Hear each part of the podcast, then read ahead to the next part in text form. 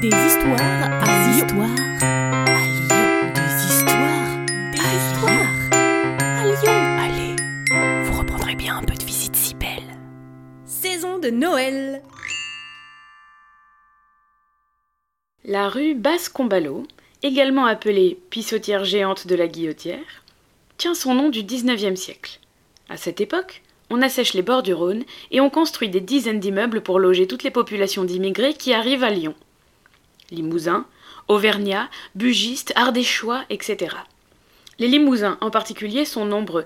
Ils travaillent dans le bâtiment, et c'est en parlant dans leur patois qu'ils évoquent ce quartier apparu lorsque l'on a comblé l'eau des marécages. Le quartier où l'on a comblé l'eau est devenu Combalot. Mais qu'est-ce que vous racontez là? C'est n'importe quoi Combalot, c'est moi, André Combalot. C'est moi qui ai fait percer cette rue.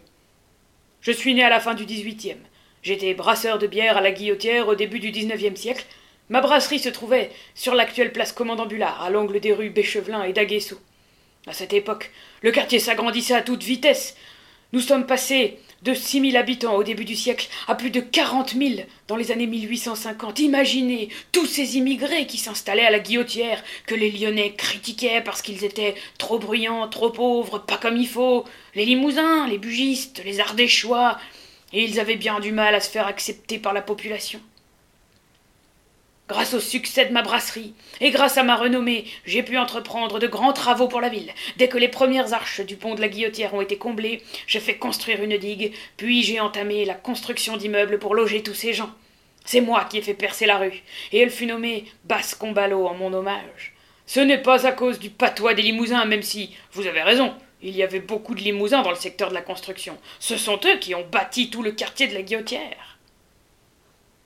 Quant à la brasserie, elle a disparu à ma mort. Mes enfants n'ont pas souhaité reprendre le flambeau et ont fait don des terres à la ville pour y construire de nouveaux immeubles sur ce quartier qui ne finissait pas de s'agrandir. Il y a une autre trace de bon passage dans le quartier. L'église Saint-André a été construite grâce à une souscription lancée par mon fils Adrien. Elle a été placée sous le vocable de Saint-André en hommage à moi-même, André Combalot.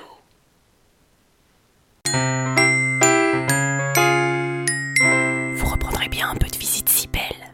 Salut à vous Ce podcast d'histoire, de légendes et de gognandises lyonnaises vous est proposé par les visites si belles, visites théâtralisées et comptées à Lyon. Pour réserver des places pour nos visites ou pour acheter des bons cadeaux, rendez-vous sur notre site internet, vous trouverez le lien en description. Pour ne manquer aucun de nos épisodes, abonnez-vous. Sur ce, on vous dit à bientôt